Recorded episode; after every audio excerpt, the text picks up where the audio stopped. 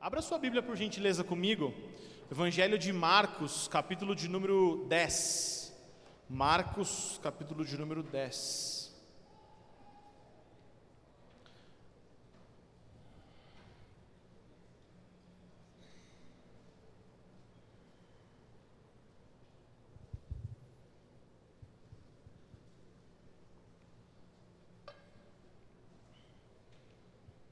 Marcos 10, a partir do verso 17. 17 em diante. Na minha versão diz assim, ó: Pondo-se Jesus a caminho, um homem correu ao seu encontro e ajoelhando-se diante dele, perguntou-lhe: Bom mestre, o que farei para herdar a vida eterna? E Jesus respondeu: Por que você me chama de bom? Ninguém é bom a não ser um, que é Deus. Você conhece os mandamentos: não mate, não cometa adultério, não furte, não dê falso testemunho, não defraude ninguém, honre o seu pai e a sua mãe. Então o homem respondeu: Mestre, tudo isso já tenho observado desde a minha juventude. E Jesus, olhando para ele com amor, disse: Só uma coisa falta a você. Vá, venda tudo o que tem, dê o dinheiro aos pobres, e você terá um tesouro no céu. Depois venha e siga-me. Ele, porém, contrariado com esta palavra, retirou-se triste, porque era dono de muitas propriedades. Então, Jesus, olhando ao redor, disse aos seus discípulos: Como é difícil para os que têm riquezas entrar no reino de Deus. Os discípulos estranharam essas palavras, mas Jesus insistiu em dizer-lhes: Filhos, como é difícil entrar no reino de Deus. É mais fácil um camelo passar pelo fundo de uma agulha do que um rico entrar no reino de Deus. Eles ficaram muito admirados, dizendo entre si: Sendo assim, quem pode ser salvo? Jesus, olhando para eles, disse: Para os seres humanos é impossível, contudo, não para Deus, porque para Deus tudo é possível. Então, Pedro começou a dizer-lhe: Eis que nós deixamos tudo e seguimos ao Senhor. E Jesus respondeu: Em verdade lhes digo que não há ninguém que tenha deixado casa, irmãos, irmãs, mãe, pai, filhos ou campos por minha causa e por causa do Evangelho, que não receba já no presente cem vezes mais casas, irmãos, irmãs, mães, filhos e campos, com perseguições, e no mundo por vir receberá a vida eterna. Porém, muitos primeiros serão os últimos, e os últimos serão os primeiros. Amém. Eu gosto de ler textos grandes, compridos, né, porque se a gente falar alguma coisa que não tem nada a ver, pelo menos a gente leu bastante a Bíblia, né, a Bíblia já fala sozinha, então Deus já trabalhou no seu coração aí, Deus já está falando. Estou com a sensação que está um pouquinho alto aqui, que vai dar microfonia, não, tem como, não sei se é só para mim, é aqui, é, ajuda nós, irmão, muito obrigado. Então, só para contextualizar, vamos lá, vamos ver o que, Jesus está falando aqui com a gente, que a gente está entendendo a partir desse texto. Né? Uh, Jesus estava ali falando com o pessoal, as crianças vieram até ele nos versículos anteriores, e aí é, os caras tentaram impedir as crianças, não deixaram elas chegar, Jesus falou: não, deixa as crianças que delas é o reino. E nesse meio tempo, aproximou-se dele um jovem, conhecido na Bíblia como jovem rico. Que, que era esse jovem rico? Provavelmente ele era um cara já da, da sinagoga, que estudava a Bíblia. Tanto que quando ele vem, Jesus olha para ele e afirma: Olha, eu sei que você sabe os mandamentos. Então era um cara que tinha conhecimento daquilo. Mesmo tendo conhecimento daquilo, ele ah, tinha um vazio no seu coração e ele precisava preencher aquele vazio. E ele olha para Jesus identifica Jesus como um mestre que poderia ajudá-lo naquela situação. E naquele momento ele olha para Jesus e fala: Cara, me ajuda, me responde, como que eu faço para ser salvo? Jesus disse para ele que era seguir os mandamentos, ele falou: Cara, eu já faço isso. Então Jesus falou para ele: Vai, vende tudo que você tem e dá aos pobres. Aí eu preciso fazer o primeiro pause aqui essa manhã, essa manhã não, essa tarde, já agora. Por quê? Porque uh, nós precisamos entender uma coisa. Nesse caso, para aquele menino, para aquele jovem, né, provavelmente ele tinha entre 30 e 40 anos, né, segundo os especialistas e os, os estudiosos, esse jovem, ele tinha um problema no seu coração, que era com relação às riquezas. Ele tinha um ídolo no coração dele, um Deus no coração dele, em forma de riqueza. Mas pode ser que esse não seja o seu ídolo, pode ser que não seja isso que tem no seu coração.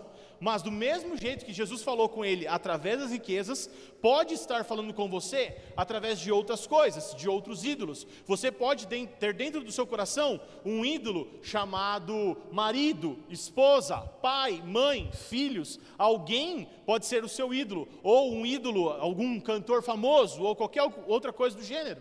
Você pode ter um ídolo também que pode ser o seu próprio umbigo, o seu próprio ventre, você mesmo ser o seu ídolo, você mesmo ser a, a, a, causa da sua adoração, o motivo da sua adoração. Então eu queria que você analisasse agora, para a gente começar essa conversa, você analisasse quem é esse ídolo do seu coração, se é você mesmo, ou se é alguma outra pessoa, ou se, como no caso desse jovem, é a riqueza, o desejo de ter bens materiais, que isso te consome, enfim.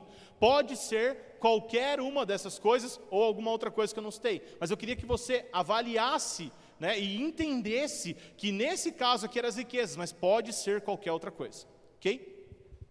Pensando nisso, continuamos a conversa aqui. Uh, Jesus fala para ele: vai, vende tudo que você tem e volta, e me segue. Mas era um preço que ele não estava disposto a pagar, era um preço que ele não ah, inclusive ele ficou muito triste e foi embora entristecido, porque de verdade, de coração, ele queria a resposta para a salvação, mas ele não estava disposto a pagar o preço. Só que os discípulos ficaram espantados, por quê? Porque naquela época tinha uma crença, que eu imagino que é parecido com as crenças que nós temos nos dias de hoje, de que quando uma pessoa é abençoada financeiramente, ela é salva, ou Deus está com ela, ou ela tem o favor de Deus. A gente pensa isso, a gente vê alguém que está dando, se tá, é, tá, tá se dando bem na vida, e a gente olha para ela e a gente fala, cara, Deus está com esse cara. Só que não é isso que Jesus prega. Naquela época, os, os fariseus, os rabinos pregavam isso, mas não é isso que Jesus fala. Jesus fala, cara, isso aí não tem nada a ver. A salvação não está nisso. E Jesus explica para eles que a salvação é por intermédio dele, e não significa necessariamente que você é salvo, você vai ficar rico. Não tem nada a ver uma relação, né, uma, uma coisa com a outra.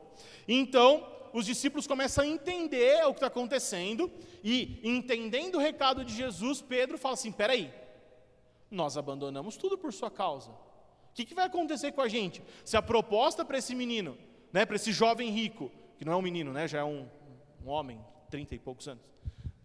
Né? Ah, se a proposta para ele era é, vende tudo que você tem, dá aos pobres e me segue, nós já fizemos isso. Então o que, que a gente vai receber com isso? E Jesus fala tranquilamente para eles: fala assim, olha, ninguém que deixou tudo por minha causa e me seguiu, ninguém vai ficar sem receber. Todos que fizeram isso vão receber cem vezes mais aquelas coisas que deram nessa vida e ainda a vida eterna cem vezes mais e ainda a vida eterna. Então, dentro desse contexto, dentro dessa ideia, eu quero propor para vocês aqui, nessa tarde, ah, quatro, quatro lições que eu aprendo com essa pregação, com essa passagem, e é, quero propor uma coisa bem legal para 2020, para animar todo mundo, que é, em 2020 você tem que morrer. É bem animador, não, não animou? Assim, não, não ficou feliz? Não teve nenhum amém, Douglas. Nenhum amém. De manhã teve uns três que era crente mesmo, que falou amém. Em 2020 você tem que morrer. Cara, claro que eu estou falando de uh, matar o seu eu. É uma proposta de Jesus nas Escrituras, durante todas as Escrituras. Nós vamos falar sobre isso durante é, esse período que nós vamos estar junto aqui. Mas é para você ficar com isso na cabeça. Em 2020 você tem que morrer. Ok? Então vamos lá. Primeira lição que eu aprendo nessa tarde, lendo esse texto. Jesus nem sempre vai te contar tudo de uma vez. Jesus nem sempre vai te contar tudo de uma vez. Gente, por que, que eu estou falando isso? Eu não sei se você sabe, mas tem um personagem histórico bíblico chamado, a gente conhece ele como José do Egito. Já ouviram falar? José do Egito? Levanta a mão. Já? Sim? José do Egito, é, ele tinha, quando, quando pequeno, recebeu um sonho de Deus. E nesse sonho, ele viu o sol, a lua, as estrelas se dobrando perante ele. Então ele entendeu que ele tinha algo grandioso da parte de Deus que aconteceria com ele. Agora a pergunta é: Deus contou para ele tudo que iria acontecer? Não. Por que não? Porque provavelmente, se Deus contasse a trajetória, José ia falar assim: valeu, obrigado, não quero não. Imagina, imagina, ó, chega um anjo falar com José, fala assim: José, é o seguinte, você vai governar tudo, cara, toda a terra conhecida. O Egito era a maior potência da história, você vai governar o Egito. Só que vai ser o seguinte, ó, você vai ser traído pelos seus irmãos, ser vendido como escravo, ser dado como morto. Aí você vai ser escravo em outro lugar. Você vai chegar lá, vai estar trabalhando, vai estar fazendo tudo certinho. Você vai ficar com tudo na sua mão para você governar a casa do seu patrão. A mulher dele vai querer ficar com você, você não vai querer ficar com ela. Aí ela vai falar que você tentou pegar ela e você nem quis. E aí ela vai te colocar na cadeia. E aí você vai ficar anos na cadeia. Lá na cadeia você vai fazer tudo dar certo. Você vai prosperar a cadeia, abençoar a cadeia. E lá quando tudo estiver dando certo, você vai encontrar dois caras. Você vai revelar o sonho desses caras vai falar assim, cara, por favor, quando você tiver uma oportunidade, fala de mim para alguém para eu sair daqui. E quando o cara sai de lá, cumprindo o sonho, o cara esquece dele. E depois de tudo isso, de quase 20 anos, aí ele é apresentado diante do rei, do faraó, e ele passa a governar o Egito. Gente, se Deus contasse para José, pensa que você é José. Se Deus contasse para você, eu ia falar não, velho. Certeza absoluta. Eu ia falar não. Ó, oh, valeu, obrigado, passa essa oportunidade para o Douglas. Douglas é mais crente que eu, que ele vai topar, né, governar o Egito. Nem sei se eu estou preparado. Mas a questão é essa: nós não estamos preparados, o caminho nos prepara. O caminho, passo a passo, dia a dia, vai nos modelando, nos preparando. O hoje que você tem de Deus, você está totalmente preparado para viver.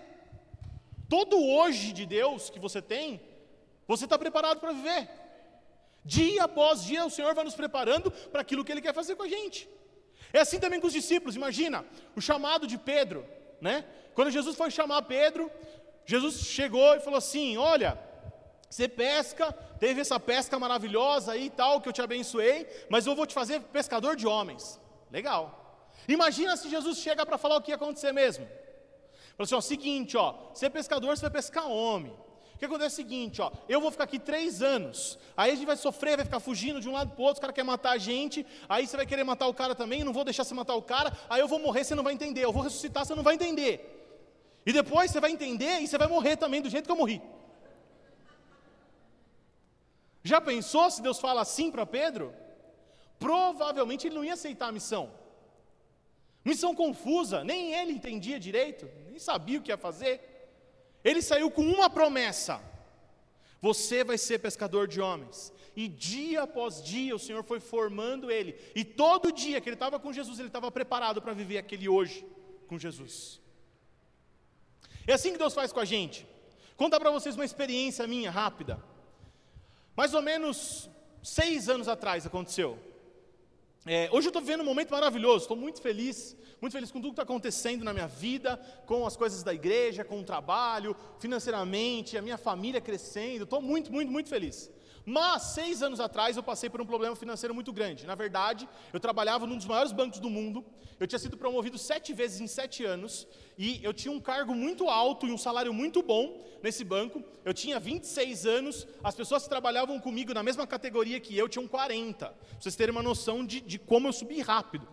E Deus tirou aquilo do meu coração de um jeito que eu não conseguia mais trabalhar. Desempenhando bem, promovido, promovido, promovido, promovido, saiu do meu coração. Falei, amém, Senhor. O que o Senhor quer de mim? Estou preparado, estou pronto. Hum, tava nada. Um ano desempregado. Um ano desempregado. Gava um baita salário no banco, larguei o banco, um ano desempregado. Aí, recebi uma proposta de trabalho, e era uma proposta assim, tinha níveis interessantes, só que eu ganhava mais ou menos um quarto do que eu ganhava no banco. Falei, amém, estou aqui para te servir, senhor. Se o senhor quiser e tal, vamos lá. Aí, um ano trabalhando, nada, não deu nada certo, as coisas não encaixaram, as ideias não batiam, o salário não subiu, e não deu certo, não funcionou. Aí saí desse trabalho, falei, Senhor, é agora, agora eu estou pronto. Depois dessas duas experiências, legal, mais um ano desempregado. E eu sou esse cara assim mesmo, tipo assim, não, agora vai, agora vai dar certo, agora vamos arrebentar. E todo dia eu acordo animado, as pessoas sabem, aquelas pessoas que acordam de mau humor, eu acordo de bom humor todo dia, elas ficam com raiva de mim. Eu todo dia eu acordo, uh, bom dia, e aí, vamos lá, mais um, vamos lá, não sei o quê. Eu sou feliz, eu sou feliz. Tem gente que não é, eu sou. Só que, cara, teve um dia que pegou. Um dia, é, depois né, de três anos desempregado, foi uma fase muito difícil. O Senhor nos proveu, mas foi muito difícil. Um dia o Gá chegou para mim, o Gá tinha cinco aninhos mais ou menos, cinco para seis. O Gá chegou e falou assim: Papai, meu pé está doendo. E o sapato dele estava apertado. E eu não tinha dinheiro para comprar outro. Eu não sei se você é pai aqui ou se você já passou por algo parecido. Mas assim, eu sou muito grato e muito feliz sempre, e eu sempre procuro valorizar muitas coisas boas e menosprezar as coisas ruins, assim, mas é a lembrança mais triste que eu tenho da minha vida. É a lembrança mais triste que eu tenho da minha vida. Eu não desejo para ninguém o que eu senti aquele dia, sabe? Seu filho chegar para você e falar assim: Papai, meu pé está doendo, e você ser impotente e não, não ter nada para fazer e para resolver aquela situação, sabe? E uma coisa tão simples, né? E cara, aquele dia eu fiquei mal. Aquele dia eu fiquei chateado. Só que hoje, três anos depois, três anos depois, eu estou vivendo algo tão incrível de Deus, que aquele momento passou assim, ó, e voou. Claro, na época foi difícil, foi dolorido. E se Deus falasse para mim assim, Tiago, é o seguinte, ó, vou te colocar na posição que você está hoje, feliz da vida, bombando, voando. Só que antes disso você vai passar três anos de perrengue. Provavelmente eu não aceitaria. Para passar essa situação, provavelmente eu não aceitaria. Então por que, que Deus não nos conta tudo, gente? Porque se Ele nos contar, a gente dá para trás. A gente não tem a capacidade de enxergar o que Ele tem para o nosso futuro, de ir lá para o futuro e falar: não, beleza, eu suporto tudo o que precisar para passar por isso aqui.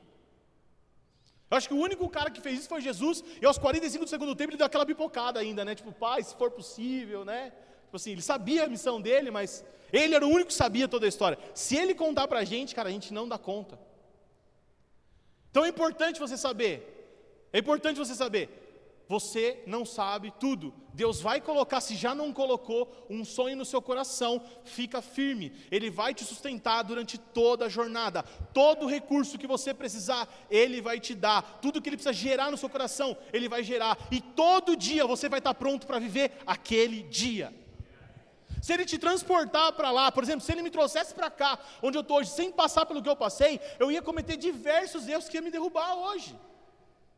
O fato de eu ter passado por aquelas experiências me proporcionou eu estar aqui hoje. Sem isso, eu não estaria. Ele sabe o que a gente precisa e dia a dia ele vai nos conduzir por esse caminho. Você crê assim? Amém, eu creio também. Segunda lição: quem sai antes da hora perde a bênção. Quem sai antes da hora, perde a bênção. Gente, não sei se vocês perceberam, mas o culto não tinha acabado ainda. A mensagem de Jesus não tinha acabado ainda. No meio da mensagem, o jovem rico levanta e vai embora. Ele ficou tão triste, tão chateado, que ele pega as coisinhas dele e vaza. Só que Jesus continuou falando com os discípulos.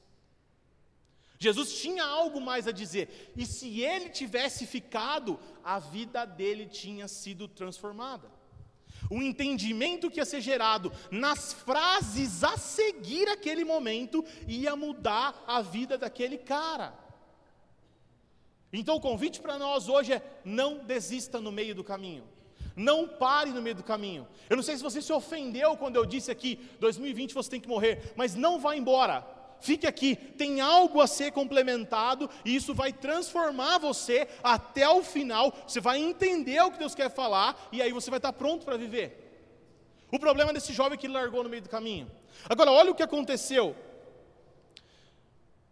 Durante a ressurreição de Jesus, 500 pessoas viram ele ressurreto. 500 pessoas ouviram ele falando as últimas palavras antes de subir.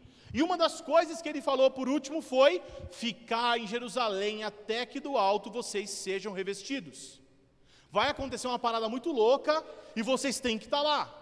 E passou um dia, dois dias, três dias, dez dias. No décimo dia que Jesus tinha subido aos céus, veio como um vento impetuoso, um dos maiores eventos que essa terra já viu. O que a gente conhece como o dia de Pentecostes, o dia que o Espírito Santo veio e arrepiou os caras inteiros encheu os caras de uma maneira que a nossa vida nunca mais foi a mesma. Por causa daquele dia, a igreja se espalhou por toda a terra. Só que 500 pessoas viram ele. E no dia de Pentecostes, dez dias depois que Jesus subiu ao céu, tinha apenas 120 pessoas no lugar. 380 não aguentaram 10 dias. 380 perderam o maior evento de avivamento da história da humanidade até hoje. Eu creio que ainda vai haver um maior, mas o maior da história até hoje. 380 pessoas perderam porque não aguentaram 10 dias. E a pergunta para você é: e aí, você vai aguentar até o fim? Porque Jesus falou: aquele que perseverar até o fim. O convite dele é para perseverar até o fim. Paulo fala: combati o bom combate, cerrei a carreira e guardei a fé. Agora tem uma coroa de justiça reservada, não só para mim, mas para todos aqueles que amam a vinda de Jesus. A pergunta é: você é um deles? Você é um deles que vai falar, combater um bom combate? Você é um deles que vai perseverar até o fim? Ou você é um dos que vai desistir no meio do caminho? Cara, não desista. Não saia antes, não pare no meio do caminho. Por quê? Porque aquilo que Deus vai fazer está em permanecer até o final. Terceira, terceira lição que nós aprendemos com esse texto é: aprenda a fazer perguntas aprenda a fazer perguntas. Gente, durante o texto aqui, nós temos diversas perguntas, diversas perguntas. Jesus muitas vezes trabalha com perguntas. Por quê? Porque quando você pergunta, você transfere a responsabilidade para o outro. Né? Pensa, né? Os caras chegaram falando: Ó, oh, tem gente falando aí que você é João Batista, tem gente falando aí que você é Elias ou um dos profetas. E aí, Jesus, quem que você é? Jesus responde o que para eles? Eu sou Deus. Não! Ele responde assim: Quem vocês dizem que eu sou? Fala você. Pergunta para mim. Responde para mim. Por quê? Porque o poder está em quem faz a pergunta. E nós temos que treinar, nós temos que aprender a fazer perguntas. E perguntar para Deus diversas situações. Conversar com Ele e perguntar: Jesus, por que isso está acontecendo na minha vida?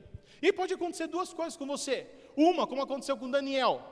Já ouviram falar em Daniel? Aquele da cova dos leões, lá, aquelas, né? Então, Daniel estava lá na Babilônia, estava preso num cativeiro lá, e lá na Babilônia, um anjo foi levar para ele uma revelação. E essa revelação seria uma revelação sobre o fim dos tempos. Daniel recebe essa revelação, o anjo fala assim para ele, ó, Daniel, é o seguinte, ó, vai ter um tempo, dois tempos e meio tempo. Ele falou, hã? É, isso que eu falei um tempo, dois tempos e meio tempo. Ele falou, Senhor, o que, que o senhor está querendo dizer com isso? E ele falou assim, Daniel, relaxa aí, não é com você essa história. E Deus não contou para ele o que aconteceu. E nem nós sabemos até hoje, né? Estamos tentando descobrir o que, que é. Ele vai revelar para nós agora no, no, no fim dos tempos. Mas Daniel perguntou para Deus, Deus não respondeu. Pode acontecer. Mas o fato é, nós temos que perguntar, porque em diversas outras situações, nós perguntamos para Deus e Ele nos responde. O nosso papel é perguntar, nosso papel é aprender a fazer as perguntas certas, tanto para as pessoas quanto na nossa conversa com Deus. Se for importante para você saber, Ele vai te revelar. Agora, se você não perguntar, como que Ele vai falar?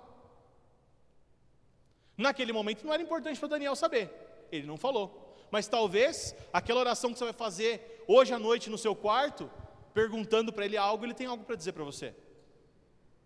Aprenda a fazer perguntas. Sabe que nesse é, pensando nisso, né? Eu me lembro de uma história que é a história do dia que Pedro ganhou na Mega Sena. Você sabe essa história não? Ninguém nunca ouviu na Bíblia? A história de quando Pedro ganhou na Mega Sena? Não? Vou contar para vocês. Um dia Pedro estava pescando. Passou, eles tinham uma empresa de pesca, né? É, não sei se vocês sabem, se você já leu. Pedro e André são irmãos. Tiago e João também são irmãos. E os quatro formaram uma empresa de pescas. E os quatro passaram a noite toda pescando e não pegaram nada. De repente, chega um cara na margem e grita: E aí, amigo, pegou alguma coisa? Imagina o Pedrão. Se você já conhece o Pedrão das Escrituras, né? Aquele paviozão curto. Imagina como ele ficou feliz, né? Tipo assim, mano, cala a boca, né? Passei a noite inteira aqui, não peguei nada, o cara vem me azucrinar aqui, né? Aí, não satisfeito, o cara da margem grita assim: ó, joga ali do lado direito. Mano, passei a noite inteira varrendo isso aqui, né? Mas os caras acreditaram na palavra, foram lá e jogaram. Quando jogaram a rede, um susto. A rede encheu de peixe. Encheu tanto, encheu tanto, que a rede começou a romper de tanto peixe que tinha. Então eles vieram para a margem e na hora Pedro reconheceu, cara, esse cara é diferente. Basicamente, ele encontrou o cara que sabia seis dezenas na Mega Sena. O cara tem uma empresa de pesca. Eu tenho um cara que fala assim, joga ali, e eu venho com a rede cheia. Achou o cara que sabia os números. É só falar, só canta a bola, 32, 44, voz só riscando e já era. Resolvi meu problema pro resto da vida. Tô rico. Só que ao chegar, Jesus olha para ele, fala assim: Você pescou bastante, né? Foi legal? Eu sei onde estão tá os peixes. Você percebeu, né? Beleza. Só que eu estou aqui para te fazer pescador de homens. E aquele chamado de Jesus foi tão sério, mas tão sério, que Pedro largou tudo. Não só Pedro, né? Pedro, Tiago, João e André largaram tudo e o seguiram. Imagina que você recebe o bilhete premiado da Mega Sena e você recebe um chamado tão poderoso que você amassa ele, joga fora e fala assim: deixa, deixa para lá. Só que a história não para por aí.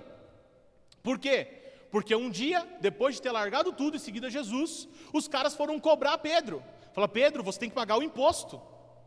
Jesus e Pedro deviam um imposto.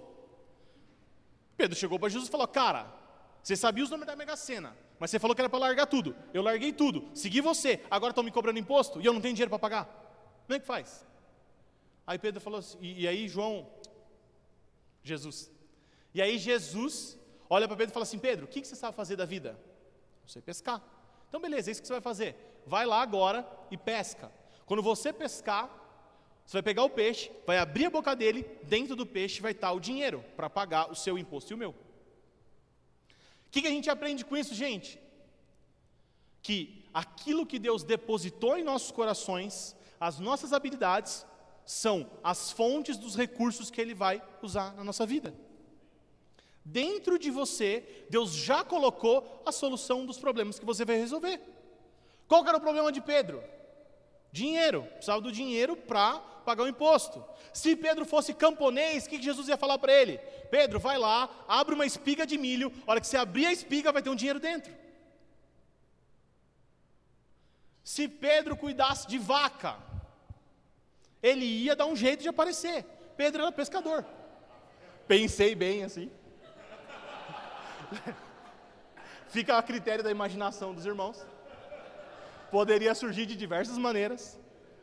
Poderia dar muito leite, ele ia vender o leite, não é? É isso, gente. Os recursos já estão em nós. Ele já depositou os recursos em nós. Mas olha que muito louco o que aconteceu. Continuando a história, Jesus ele vai é, é, morrer, ressuscitar, e quando ele ressuscita, mais uma vez os discípulos estavam meio perdidos ali, sem saber o que fazer. Falaram assim: vamos pescar. E foram pescar. Foram pescar, foi um monte de discípulos junto, a Bíblia relata lá os que foram e tal. Estão lá pescando, aparece um homem na margem. E fala assim: viu? Joga lá na direita. Ele já conhecia essa história. Fala: opa, agora, agora eu sei. Vou jogar. E jogaram e, e pegaram mais uma vez muitos peixes. Na verdade, dessa vez a Bíblia relata 153 grandes peixes. Cara, eu não sei o quanto que significa de dinheiro, mas devia ser muito, porque eles tiveram que usar dois barcos para rebocar tudo. Foi significativo. E daquele momento em diante, o recurso não faltou. Daquele momento em diante, eles foram supridos por tudo. Jesus sabe onde está o peixe. Agora, engraçado, porque na sequência da história, eu não sei se vocês vão se lembrar, um dia, logo na sequência ali, algum tempo depois, Pedro e João estão subindo para o templo para orar. Na porta do templo tem o quê? Um aleijado. Aí o aleijado fala assim: oh, me dá uma esmolinha aí, por favor, me ajuda aí. Era uma cultura dos caras. Aí Pedro olha para ele e fala assim: ó, não tenho prata, não tenho ouro, o que eu tenho eu te dou. Em nome de Jesus Cristo Nazareno, levanta e anda. Uau! Pedro fez um milagre. Ele tinha um recurso que precisava. Amém. Mas peraí. Como assim não tenho prata e não tenho ouro? Ele achou o número da Mega Sena, jogou fora, achou de novo, agora deu certo. O que aconteceu? Cadê esse dinheiro? Onde foi parar? Agora, o que a Bíblia vai dizer, gente? Que quando a igreja nasce, quando a igreja surge, a Bíblia relata que de casa em casa partiam o pão e vendiam as suas propriedades e depositavam ao pés dos apóstolos e tinham tudo em comum. O que aconteceu, gente? Os recursos que Jesus deu para Pedro e para todos os outros da igreja, cada um vendeu tudo o que tinha e usou para plantar a igreja. Os recursos foram transformados na igreja local. Os recursos foram utilizados para nós. E a partir daquele momento, Pedro não tinha mais prata e ouro, embora a igreja tinha todo o recurso necessário para fazer o que tinha que fazer. Jesus sabe onde está o peixe. Jesus sabe onde está o seu peixe. Só que ele vai mostrar para você, sabe quando? Quando você olhar não mais para o eu, quando você olhar para o nós. Quando você falar assim, eu não tenho prata e não tenho ouro, mas nós, nós temos tudo que nós precisar. Tudo que for necessário para fazer aquilo que Deus chamou para fazer, meu amigo, não vai faltar. Ele sabe onde está o peixe. Agora, tem que usar para nós. É no coletivo, não é mais individual. Não é o número da mega sena para mim. Não. É o recurso necessário para estabelecer o nós e de casa em casa partiu um pão. Quarta coisa que eu aprendo: as coisas de Deus não são equilibradas. Sabe, gente, aquele equilíbrio que o mundo está buscando? Sabe aquele.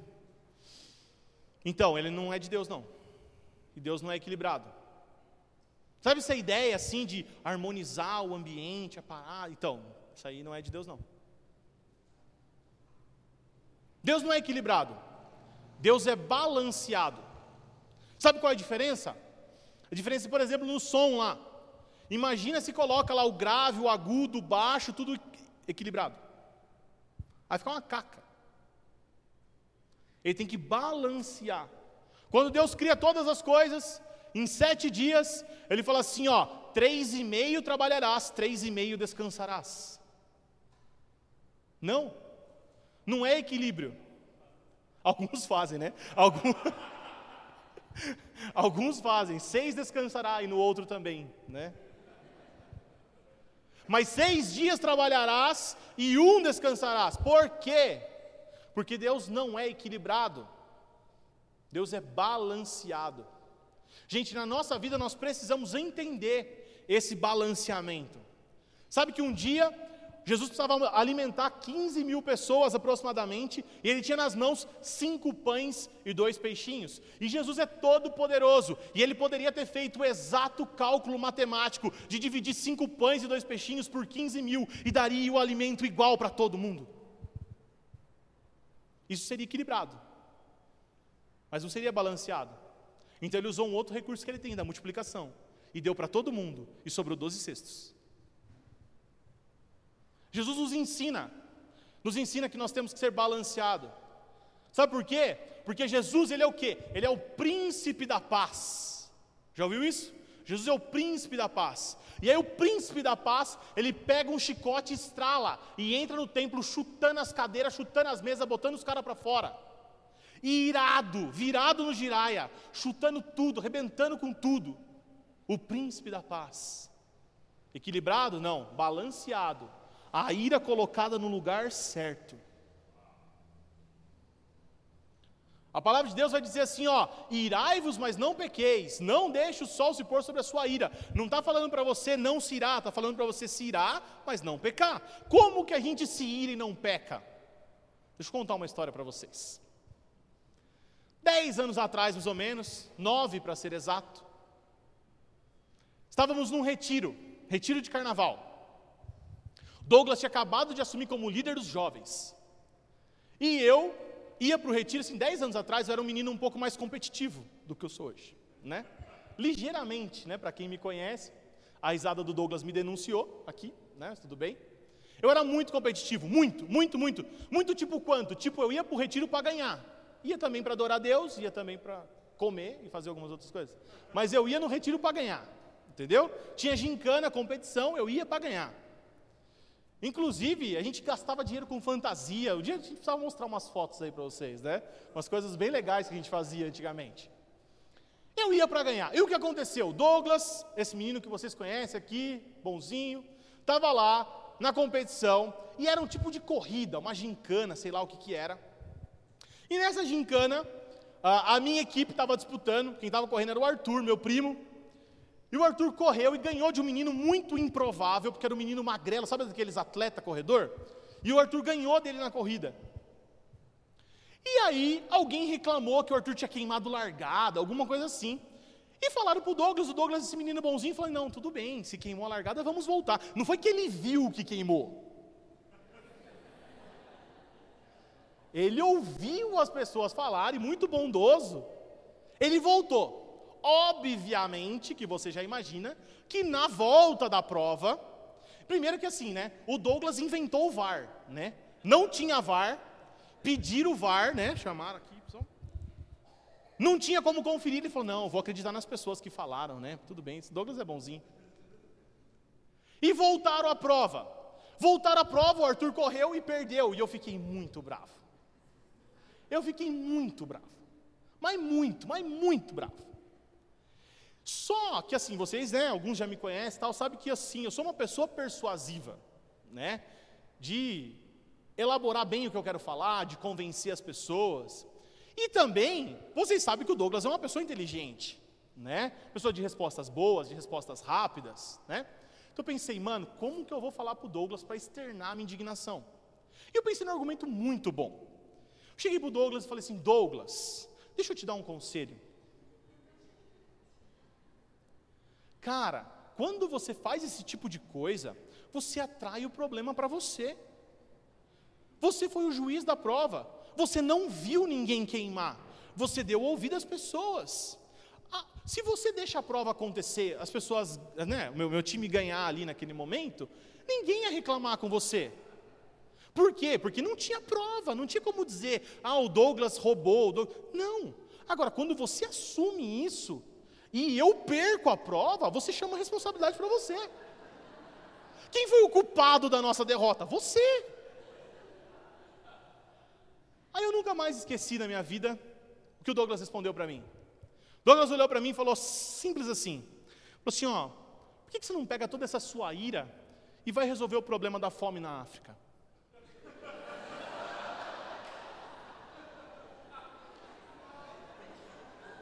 Você lembrava disso não? Nunca, né? Porque quem bate lembra, né? Quem bate não lembra, quem apanha que lembra, né? Gente, imagina como é que eu fiquei desconcertado. E eu não sou, assim, eu, eu era muito competitivo, e eu era de discutir, de ganhar no argumento, nas palavras. Eu não era de briga, porque se eu fosse, eu tinha dado uma muquetada na cara dele. Porque ele merecia uma muquetada. Mas eu não sou da briga, então eu fiquei com aquele negócio no meu coração. E o pior de tudo que eu falei, mano, ele tem razão. Eu estou pondo a minha energia, a minha ira, a minha justiça própria no meu umbigo, e tanta gente precisando que eu empenhe essa energia e, e né, essa capacidade de raciocinar, de argumentar, para tantas outras coisas que precisam. Gente, para para pensar o quanto de justiça própria a gente pede, o quanto de umbigo tem na nossa vida? Cara, o que, que tem uma gincana, uma brincadeira, para me deixar insuportavelmente chato, bravo, irado? Mas quantos de nós não fazem as mesmas coisas com uma fechada no trânsito? Uma mãe mandando lavar uma louça, que nem precisava mandar. Um chefe, às vezes, que faz o que não deveria fazer, realmente o chefe está errado, beleza. Mas quantos de nós não exigem justiça para o próprio umbigo, enquanto o reino de Deus não é manifestado? Enquanto nós estamos ocupados com o nosso umbigo, o reino de Deus não é exposto lá fora. A justiça de Deus não chega para as pessoas, porque você está procurando justiça para o seu umbigo, por causa da sua gincana, por causa da sua brincadeira. Já parou para pensar nisso? Por isso que o convite de hoje é para a gente morrer, gente. É para matar o nosso eu. É para matar aquilo de, de, de justiça própria, de deuses falsos, que no caso do jovem rico era o dinheiro, no meu era o meu umbigo. O convite de Jesus para nós, para esse novo ano que se inicia, é: morra, mate o seu eu. E sabe o que eu vejo, gente? Eu vejo o Evangelho como maravilhosamente antagônico. Porque Jesus olha para nós e ele diz assim: Eu vim para que vocês tenham vida e vida em abundância. Mas o mesmo Jesus olha para nós e diz assim: Se quer vir após mim, negue a si mesmo, tome sua cruz e siga-me. Jesus olha para nós e fala assim: O reino de Deus chegou. E Jesus olha para nós e fala assim: arrependei-vos. É antagônico, mas é maravilhoso. O convite de Jesus para nós é: morra a morte que eu propus para vocês, para que vocês possam viver a vida que eu propus para vocês. O convite de Jesus para nós essa tarde é esse. Para viver a vida que Jesus nos propõe a viver, é necessário morrer a morte que Ele nos propõe a morrer. Já parou para pensar nisso, cara? Sabe, para você viver, sabe a vida abundante, a vida plena, maravilhosa de Deus, só tem um jeito: escolhendo morrer. Perguntaram para Jesus: Jesus, como é que eu faço para ser o maior no seu reino? Ele falou assim: é facinho, é só ser o menor dos servos. Jesus é esse Deus que se despiu da sua glória e virou homem. E mesmo como homem, ele não ficou satisfeito. Ele cingiu com a túnica do pior escravo da casa e se ajoelhou e lavou o pé de cada discípulo, inclusive daquele que ia trair ele minutos depois. Já parou para pensar nisso, gente? Esse é o convite do Evangelho. Agora, sabe qual é o convite do Evangelho também? É assim, ó, negue-se a si mesmo, tome sua cruz e siga-me. Abandona tudo, larga casa, família, tudo, e eu vou te dar cem vezes mais, não só aqui, mas também a vida eterna. Gente, não tem problema nenhum você ter cem vezes mais, inclusive, ele falou que você teria. O problema é ser igual aquele cara daquela parábola que fala assim: Olha, estou com meus celeiros cheios, vou construir novos celeiros. Jesus olha para ele e fala assim: Louco, essa noite pedirão a sua alma. Porque não é sobre você, agora é sobre nós. O problema não é você estar cheio, o problema é você morrer cheio. Porque o Evangelho é para você dar. O Evangelho é sobre dar. Já reparou nisso? Não. Porque Deus amou o mundo de tal maneira que deu o seu único filho. E quando Deus vai dar, Ele não brinca, não, Ele dá só o melhor. Gente, o convite para nós hoje é esse: para viver o 2020 e a vida que Jesus nos propõe a viver é necessário morrer a morte que Ele nos propõe a morrer. Todos os dias negue-se a si mesmo, tome sua cruz e siga-me. Você vai prosperar, Jesus dá a semente ao que semeia, Paulo fala. Ele dá o pão e dá a semente ao que semeia. Não vai te faltar semente para você plantar, e quando você planta, assim como Pedro plantou, a sua família, os seus bens, ele recebeu nessa vida cem vezes mais. Não vai faltar, gente mas nós precisamos dar, nós precisamos morrer. Fique de pé.